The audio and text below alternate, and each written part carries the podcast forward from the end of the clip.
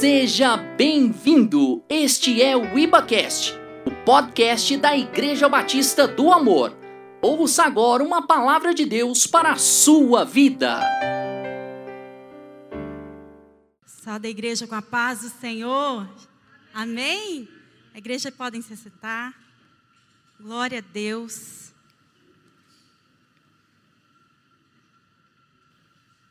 Nesse momento nós vamos ouvir um pouco da mensagem do Senhor, mais através da tua palavra.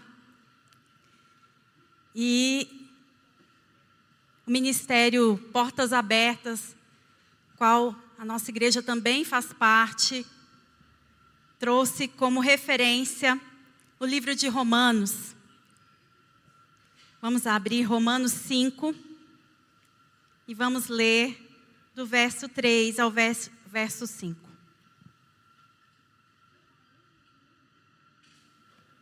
Glória a Deus.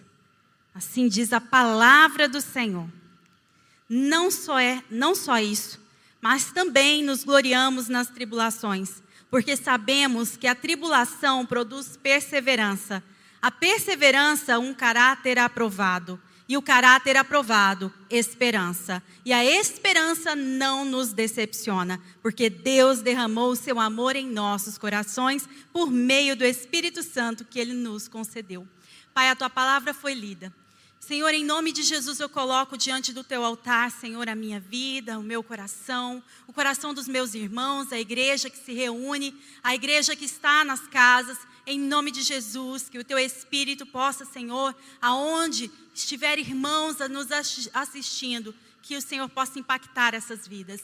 Em nome de Jesus, que eu possa diminuir para que o Senhor cresça, que o Senhor fale, Senhor, através da minha vida. Em nome de Jesus. Amém?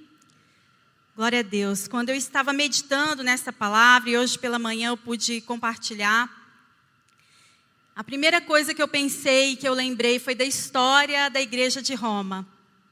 Porque Romanos foi uma carta, o livro de Romanos é uma carta que Paulo escreve à igreja que se reunia em Roma.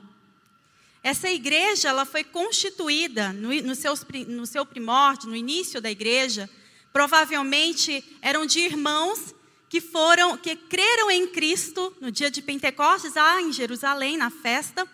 E esses irmãos foram para Roma, ou já moravam em Roma e estava na festa de Pentecostes.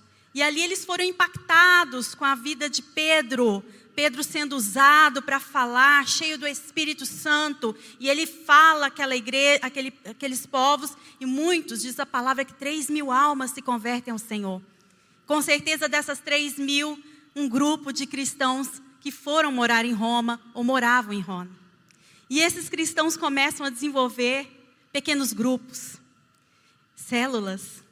E esses pequenos grupos começam a multiplicar, começam a se expandir, começam a impactar vidas de gregos, dos próprios romanos, começam a impactar vidas, ou seja, uma missão transcultural. Então começou a igreja romana, ela é uma, uma igreja que nasceu dentro de uma missão transcultural. De judeus dentro do território romano.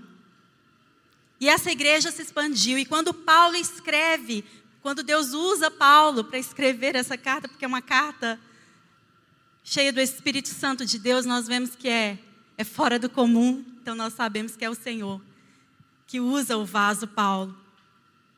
E quando nós vemos Paulo escrevendo, nós sabemos que Paulo ele está querendo ir à igreja, visitar aqueles romanos, mas ele está em Corinto na ocasião, então ele manda essa carta. Então toda a carta ela é endereçada a esse grupo, com, por propósitos específicos. E a igreja em Roma, ela se expandiu muito. Muitas situações ocorreram até chegar em 64 depois de Cristo, nós temos provavelmente a igreja romana tenha sido fundada em 40 e 54. E aí em 64, Nero, o imperador, começa a perseguir cristãos em Roma. Porque a igreja não era perseguida até então. A, a, o cristianismo era, era uma prática lícita. Eles poderiam praticar. Eles poderiam se reunir. Só que a partir de Nero, os cristãos começam a ser perseguidos. E foi uma perseguição muito terrível. Houve muita carnificina. Muitas pessoas morreram, perderam suas vidas apenas por falar: Senhor, eu aceito a tua soberania. E foi cerca de dois séculos e meio de perseguição, cerca de nove imperadores diferentes. Até que, por volta do século III, por volta do século III, um imperador chamado Constantino se converte ao cristianismo e aí então nós temos um império que se torna cristão. Mas até então a igreja foi extremamente perseguida. Em 64, em 67 ainda sob o governo de Nero, Pedro e Paulo, que a propósito escreve essa carta, foram martirizados. Então, a história dos primórdios da igreja não é uma história fácil. Eles foram perseguidos. Eles tiveram que se reunir secretamente. Inclusive, na história da arte, nós trabalhamos, para quem não sabe, eu também sou professora de arte. E aí, nós trabalhamos com a arte cristã primitiva. E o que é a arte cristã primitiva? É o que? Essa reunião desse, desse pequeno grupo que se reunia em catacumbas para falar do, do, evangelho no período do, das grandes perseguições. Eles não podiam, de, de, maneira alguma, ficar divulgando aos quatro ventos como, nesse período. Então, eles desenhavam né, nas catacumbas. E essa imagem do, do peixe é uma das imagens que mais apareciam nesse período aquele símbolo que nós usamos muito. Eu tá, estou com um brinco aqui hoje, o símbolo do peixe, que vai representar o cristianismo, que repre, representa a multiplicação dos pães e dos peixes, tem toda essa relação. E olha que interessante. Eu comecei a pensar em toda essa história e eu falei, gente, eu, eu, nós ficamos impactados quando nós conhecemos a história. Porque a partir do momento que o império se torna cristão, o cristianismo então ele continua sendo divulgado. Mas mesmo em meio à perseguição, o cristianismo também, ele continua sendo expandido. E deixa eu falar uma coisa para vocês, e que é maravilhoso. O cristianismo chegou na, em países da Europa. O cristianismo chegou no Brasil, por meio dos europeus. E o cristianismo chegou em mim e em você, porque foi obra missionária. Nós somos, o povo brasileiro é resultado de obras missionárias. Glória a Deus. E agora o Brasil envia missionários para chegar nesses países que ainda não foram alcançados. Glória a Deus. E tudo estava nos planos do Senhor. Então, olha só, de Roma, eu só resumi um pouco para os irmãos entenderem. Porque às vezes nós falamos, nossa, a igreja brasileira tem liberdade, nós temos liberdade. Hoje nós podemos ser considerados um país cristão, né? praticamente, na sua maioria cristão. Porém, como que isso chegou até nós? foi necessário toda uma história. E quando nós pegamos a palavra, nós pegamos a palavra do jeito que ela foi constituída, nós não sabemos muitas vezes a história da palavra. Como que como foi a história da Bíblia para que ela chegasse até mim e a você? Existe tanta coisa que aconteceu para nós podermos valorizar o evangelho de Cristo e a palavra do Senhor. E outra coisa que eu comecei a pensar também do livro de Romanos é a essência do, do, da, da epístola. Paulo se direciona aos romanos, aquela igreja que se reunia, claro, com situações diferentes que ele precisava tratar, mas que nos alcança. Ele vai falar, essa, a essência da epístola fala do evangelho que trata do Filho de Deus, do poder do Filho de Deus. Esse poder, o João mencionou aqui, o Evangelho é poder, porque fala do Filho, do Filho de Deus. Todos os, os, o Evangelho ele fala de quem? De Jesus, daquele que se do, daquele que se que morreu por nós. Olha que interessante. E o, e o livro de Romanos ele vai trazer algumas informações importantes para nós como cristãos. Primeira informação, a questão da condenação. O que, que é a condenação? Bom, ele, ele, Paulo escreve no, no livro de Romanos que, por meio de um homem, entrou o pecado no mundo. E nós fomos sentenciados a partir de um homem, Adão. Por meio de Adão, o pecado entrou. E nós fomos o que? Separados de Deus. porque Adão estava próximo de Deus, ali na, na glória, ele estava próximo. Ele vivia uma vida de santidade, de proximidade com o Pai. A partir do momento que ele escolhe fazer o que não era para ser feito, a partir do momento que ele sai do lugar onde Deus mandou ele estar, o que, que acontece? Há uma, um distanciamento. Então, surge o pecado no mundo, a maldade no mundo. E Paulo vai descrever isso. Só que Paulo também escreve algo. Por meio de um homem entra o pecado, mas por meio de um homem no, entra a nossa vivificação, Jesus Cristo. Por meio de Jesus Cristo, fomos vivificados para a glória de Deus Pai, por meio de Jesus. E através e quando nós aceitamos o sacrifício de Cristo ali naquela cruz, quando nós realmente entendemos o poder desse sacrifício e nós nos entregamos a ele, agora nós não somos mais condenados. Isso é justificação. Por meio de Cristo nós fomos justificados. Nós fomos declarados santos, eh, justos perante Deus. Aquele que poderia nos condenar, ele disse assim: Não, porque você aceitou, porque você se colocou aos pés do Senhor, você é considerado justo. Eu não te condeno.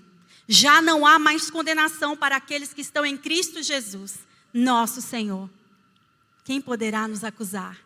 Quem poderá nos condenar? Ninguém. Porque aquele que é santo o suficiente, que poderia nos julgar impuros, totalmente injustos, nos considera justos, porque ele olha o sangue de Cristo sobre a minha e a sua vida. Glória a Deus por isso. Então Paulo, ele escreve em vários trechos do livro de Romanos a respeito da justificação da regeneração, da santificação, desse processo que só vai acabar com a glorificação quando Jesus Cristo voltar. Quando ele voltar, nós vamos ser glorificados com Cristo. E fiquei pensando a respeito dessa, dessas realidades. E a palavra também nos ensina que quando nós somos justificados, nós temos paz para com Deus. Nós temos paz. Então, aqueles que aceitam a soberania de Cristo possuem paz para com o Senhor, vive uma vida de paz. Porém, aqueles que não aceitam a soberania de Deus vivem separados, não, não possuindo essa paz que nós sentimos em nossa alma. E por não ter essa paz, é que muitos cristãos, em lugares diferentes, como vocês viram hoje, eles estão eles estão sendo perseguidos, porque esses lugares que perseguem esses cristãos ainda não conhecem o Deus da paz. O Deus da paz, que eu e você muitas vezes conhecemos. Mas como que eu preciso, o que, que eu preciso fazer para ser justificado? Eu preciso aceitar a soberania de Cristo sobre a minha vida. Eu preciso depositar aos pés do Senhor a minha vida, aos cuidados do Senhor. Isso é aceitar. É depositar a alma, o corpo, totalmente aos cuidados do Senhor e experimentar esses cuidados diariamente. É experimentar. E aí, Paulo escreve, Romanos 5, 33 ao 5, que diz: Não é só isso, mas também nos gloriamos na tribulação. Agora vocês vão entender. Aqui é um homem que experimenta a justificação do Senhor. Aqui é um homem que experimenta esse Deus da paz sobre a vida dele e ele está falando para a igreja que se reúne em Roma. Não somente isso, meus irmãos, mas nós nos gloriamos na tribulação. Que isso? Quer dizer que o cristão então adora uma tribulação? Quer dizer que o cristão gosta de, de passar por, so, por sofrimento? Porque às vezes alguém lê e fala assim: não, aqui, ó, tem que crente gosta de passar por tribulação. Ninguém em sã consciência gosta de passar por tribulação. Ninguém. Ninguém gosta de passar. Tanto é que quando passamos, nós questionamos às vezes. Ninguém gosta de passar. Mas Paulo está dizendo o seguinte: que nós podemos passar pela tribulação. Nós podemos nos gloriar na tribulação. Sabe por quê? Porque quando eu tenho certeza da minha salvação, quando eu tenho certeza de quem Cristo é em minha vida, eu passo pela tribulação na esperança da glória de Deus. Eu passo pela, pelo momento na esperança e certo de que o Senhor me glorificará. E essa glorificação às vezes não é, não vai ser aqui na terra. Não será na terra. Glória a Deus. Agora também, no mesmo versículo, sabemos por quê? Sabemos que a tribulação produz perseverança. Nós passamos, todo cristão, todas as pessoas passam por lutas. Todas, todas as pessoas passam. E a palavra do Senhor, ela é muito. Ela, ela é aberta com relação a essa, essa, essa questão. No mundo tereis aflições. Jesus falou isso para os seus discípulos. Olha, deixa eu contar uma coisa para você. No mundo vocês vão passar por aflições. Vocês vão passar, mas tem de bom ânimo. O interessante dessa mensagem, quando Jesus fala para os discípulos, Jesus ainda não passou pela cruz. Olha que interessante, ele fala assim: Amados, no mundo vocês vão passar por aflições, mas de bom ânimo. Eu já venci o mundo. Eu venci. Ele fala como se já tivesse vencido. Olha que lindo. Eu já venci o mundo. E ele também diz: Eis que estou convosco todos os dias, até a consumação deste século. A presença do Senhor é aquilo que precisamos para passar pelos momentos de tribulação, pelos momentos de dificuldades que nós vamos ter que muitas vezes enfrentar. É a presença dele. E a forma como nós respondemos a esses momentos de tribulação vai fazer toda a diferença para nós. Essa forma de. Nós podemos. Nós temos duas opções: ficar murmurando, ó oh, dia, ó oh, céu, ó oh, azar. Ou nos apegar nas promessas do Senhor, no poder que há na palavra do Senhor, mergulhar no poder, mergulhar no Senhor e dizer: Tu és aquele que está comigo, e caminhar com o Senhor, e, e, dizer ao Senhor: Tu estás comigo, tu estás comigo, eu vou passar por isso aqui, eu vou passar. Eu posso fazer isso. Porque a palavra do Senhor, sabemos que a tribulação produz perseverança. Porque eu vou continuar, eu vou caminhar, Ele me faz andar, Ele me faz andar. E quando nós passamos por tribulação, queridos, e quando nós estamos caminhando com o Senhor, Ele nos faz andar, Ele nos faz andar em lugares altos. Em lugares altos, você acha? O Senhor te carrega. O Senhor te carrega no colo. O Senhor te eleva. Quando nós não temos força, o Senhor nos conduz. A própria palavra diz que Ele estaria conosco. E queridos, é nos detalhes. É, são detalhes. Quando nós pensamos que estamos fracos, quando nós pensamos que estamos fracos, no Senhor, no Senhor nós somos fortes é no Senhor e nós caminhamos. Então produz perseverança, você permanece na presença do Senhor. Outro, a perseverança, um caráter aprovado, e o caráter aprovado é esperança. Em outra versão, vou ler essa outra versão, peraí, irmãos. Me perdoem. Fiz uma cirurgia recentemente e eu preciso. Tá? A paciência, olha, e também nos alegramos no sofrimento, pois sabemos que os sofrimentos produzem a paciência. E a paciência traz a aprovação de Deus. E essa aprovação cria esperança. Essa esperança não, não nos deixa decepcionados, pois Deus derramou seu amor no nosso coração por meio do Espírito Santo que ele nos concedeu. Então, o que, que acontece quando nós continuamos? O que, que acontece? Nós somos é, transformados e nós somos, nós vamos desenvolvendo a maturidade. Nosso caráter aprovado e a esperança desenvolvem em nós um, a maturidade, mesmo em meio à dor. Nossa, mas maturidade sim. Eu costumo, aí, nesse ponto, eu costumo pegar como referência a educação humana mesmo. Por quê?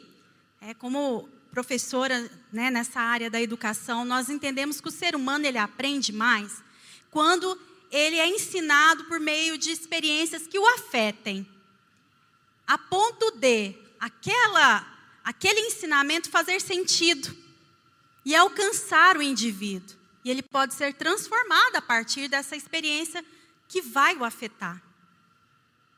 Nós lembramos mais dos, dos conteúdos que nós experimentamos mais. E o Senhor nos fez, Ele sabe como nós somos. Então, quanto mais experiências temos com o Senhor, mais maduros nos tornamos. Mais dependentes do Senhor nos tornamos, porque nós sabemos que nós não somos nada sem o Senhor. Nós não somos nada sem Ele. É com Ele que eu consigo fazer muitas coisas. Então eu dependo dele. Ah, Cristina, não, eu sou independente. Mas quanto mais você conhece, mais aos pés dele você fica. Porque você precisa de Deus.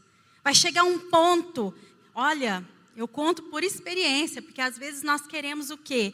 Pegar as coisas, pegar o rumo das nossas vidas e começar a fazer do nosso jeito, e Deus fala: opa, eu sou Deus, eu é que quero que você continue caminhando de acordo com aquilo que eu tenho para você. Preste atenção. E aí, às vezes, as coisas saem do nosso controle, porque nós não controlamos. E quando elas saem do nosso controle, é aí que você começa a ver a dependência do Senhor. Porque aí o Senhor começa a agir. Quando você começa a parar de querer mexer nas coisas, manipular as situações, aí você vai ver o Senhor agir. Aí o Senhor vai agir. Porque aí você parou. Você não tem o que fazer mais. Porque é o nosso jeitinho, querer fazer. Então, o caráter aprovado e esperança produz maturidade. Queridos, esses irmãos que passam por esse sofrimento, ali nessas igrejas, nesses locais onde a igreja é perseguida. Quantas vezes, olha, tantos testemunhos que, que nos deixam impactados. Essa prisioneira 42 que a irmã Ide representou aqui. Ela viveu uma vida totalmente dependente do Senhor. Porque ali ela estava amarrada, ela não poderia, ela não podia fazer nada. E ela estava sendo governada ela, então, a soberania de Cristo sobre a vida dela é muito grande. Porque ela diz: Ó, eu realmente estou dependente do Senhor. Eu dependo do Senhor nesse momento. Glória a Deus por isso. Quanto mais nos, nós nos tornamos dependentes do Senhor, mais Ele age. E às vezes nós pensamos assim, voltando um pouco, queria ler com os irmãos. Hebreus 13, 3. Sobre essa tribulação que promove a glória. Às vezes nós pensamos assim: ah, o nosso, eu não sou uma missionária transcultural, o Senhor não me chamou para essas missões transculturais. Nós cremos que o Senhor tem chamados específicos, mas todos fomos chamados para o ID. Amém? Todos fomos. Tanto é que a Igreja Batista do Amor é uma igreja evangelística. É uma igreja de missões. E, é uma, e a questão das missões, cada casa uma igreja, cada cristão ministro. As, as células falam sobre isso. Mas nós podemos, como a irmã Dils colocou, nós podemos orar por esses irmãos que estão nesses lugares e nós também podemos abençoá-los. Nós temos aí o João e a Thaís, que estão no propósito de voltar para Moçambique com esse projeto maravilhoso nas artes. E eles precisam da intercessão da igreja, eles precisam também do apoio, do apoio financeiro. E olha só, o que, que Hebreus está dizendo? Hebreus 13, 3. Lembrem-se dos que estão na prisão, como se aprisionados com eles, dos que estão sendo maltratados, como se fossem maltratados vocês mesmos, que estivessem sofrendo no corpo. Às vezes nós achamos que isso está longe, distante de nós. Eu estou trazendo a mensagem relacionada ao nosso dia a dia, a questão das dores, das aflições, mas voltando um pouco para a questão da, do DIP, o dia da igreja perseguida, nós podemos orar por esses irmãos, nos colocar na presença do Senhor a favor dos irmãos, como se nós estivéssemos lá com eles. Porque o Espírito Santo, ele está em todos os lugares. E o que nós ligarmos aqui será ligado no céu, igreja do Senhor. Nós temos autoridade. Isso a própria palavra nos diz, que o que nós ligarmos aqui será ligado no céu.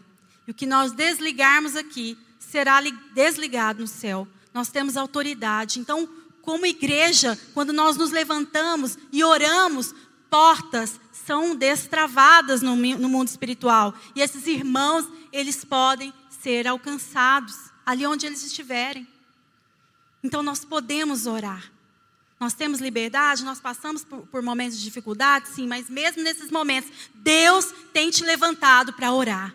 Ore, ore, ore por esses irmãos, aonde eles estiverem. Glória a Deus, ore por eles. O Senhor, Ele, Ele tem algo para nós. Nós temos propósitos específicos. Quando nós somos chamados pelo amor do Senhor, nós, um dos nossos propósitos é evangelizar, outro, orar por esses irmãos. E outro, além de tudo, continuar na presença do Senhor, mesmo em meio às dificuldades. Hoje a nossa dificuldade enquanto nação brasileira é, o COVID, é a Covid-19. Hoje. Nós não sabemos amanhã como será, mudando o governo, como é que vai ser. Nós não sabemos. A certeza que temos é que o Senhor estará conosco. Não importa o que acontecer, o Senhor estará conosco. Isso até a volta dele. E onde que nós vamos ter paz? Onde nós vamos ter paz? Quando Jesus voltar e volta logo o Senhor. Quando o Senhor voltar, nós teremos paz. Amém, queridos? É, é basicamente isso a mensagem, não vou prolongar. Gostaria de convidar a igreja a se levantar. E nós vamos continuar nesse propósito de oração.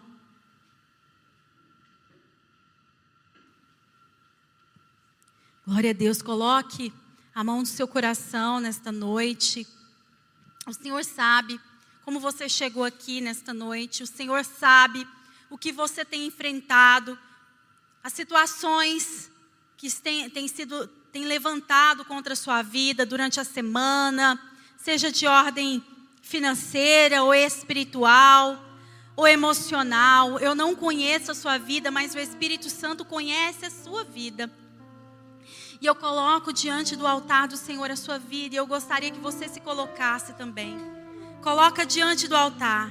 Eu não sei qual que é o tipo de perseguição, tipo de situação que você enfrenta. Mas coloca diante do altar do Senhor nesta noite. Busque o Senhor. Busque o Senhor enquanto se pode achar. Busque o Senhor enquanto Ele está perto. Comece aí do seu lugar a interceder. Aleluia.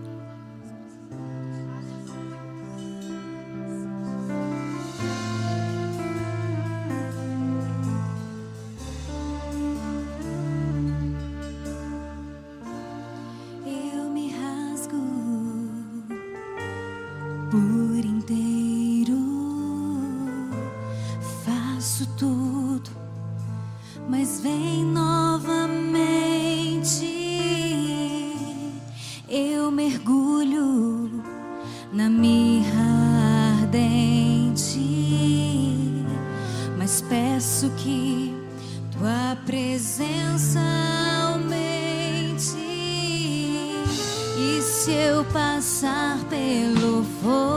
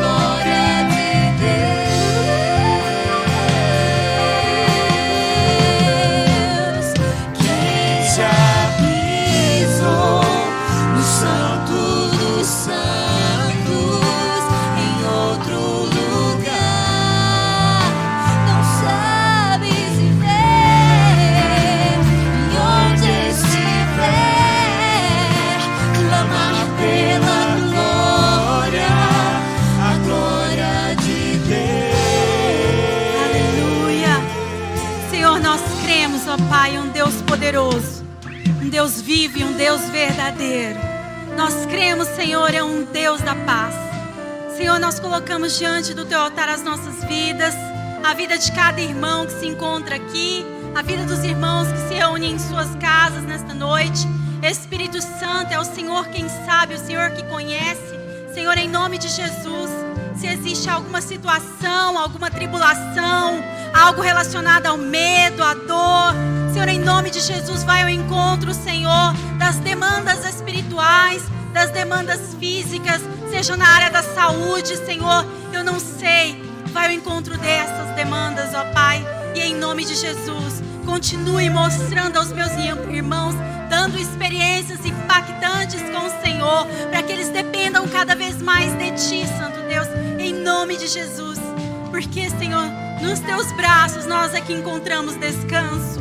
Por quando nós estamos em Teus braços, é que nós temos, ó Pai, a esperança, Senhor. Oh, Santo Deus, continue, Senhor, abençoando os meus irmãos. Nós oramos mais uma vez pelas igrejas. Senhor, pelos irmãos que estão sendo presos nesses países, ó Pai, aonde não se permite, onde o cristianismo é uma prática ilícita. Em nome de Jesus, ó Pai, vá ao encontro desses irmãos e quebrem as muralhas. Em nome de Jesus, as muralhas espirituais sobre esses países, para que o evangelho seja divulgado, para que o evangelho chegue, Senhor, em nome de Jesus aos quatro confins da terra, Senhor, aos todos os confins, para que o Senhor volte logo. Nós queremos que o Senhor volte logo, Santo Deus. Igreja, coloque a mão sobre o seu peito agora e repita comigo: Senhor Jesus, nesta noite eu entendi a tua palavra. Que o Senhor Jesus tem me justificado, tem me santificado. E eu gostaria, Senhor, de, de, de depender cada vez mais de Ti, Santo Deus. Se eu ainda não conheço esse Deus da salvação, eu me entrego totalmente, em nome de Jesus a Ti.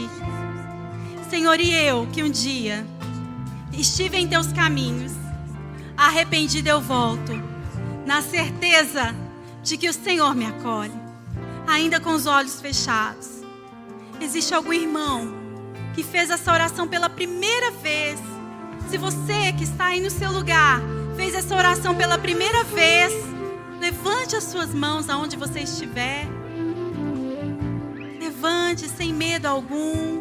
Nós vamos estar orando por você. Existem irmãos levantaram suas mãos. Permaneça com as suas mãos levantadas. Nós vamos pegar o seu nome. Glória a Deus pela tua vida, pelo passo de fé. Nós queremos louvar ao Senhor, porque o Senhor ele morreu na cruz não à toa, mas é para você também. Ele te ama. Ele ama a sua vida, ele ama a minha vida. Glória a Deus. Seja adorado, Senhor. E nós vamos continuar adorando ao Senhor. Continue adorando ao Senhor. Você que já é salvo, você que já é justificado por Ele. Continua adorando ao Senhor. Aleluia.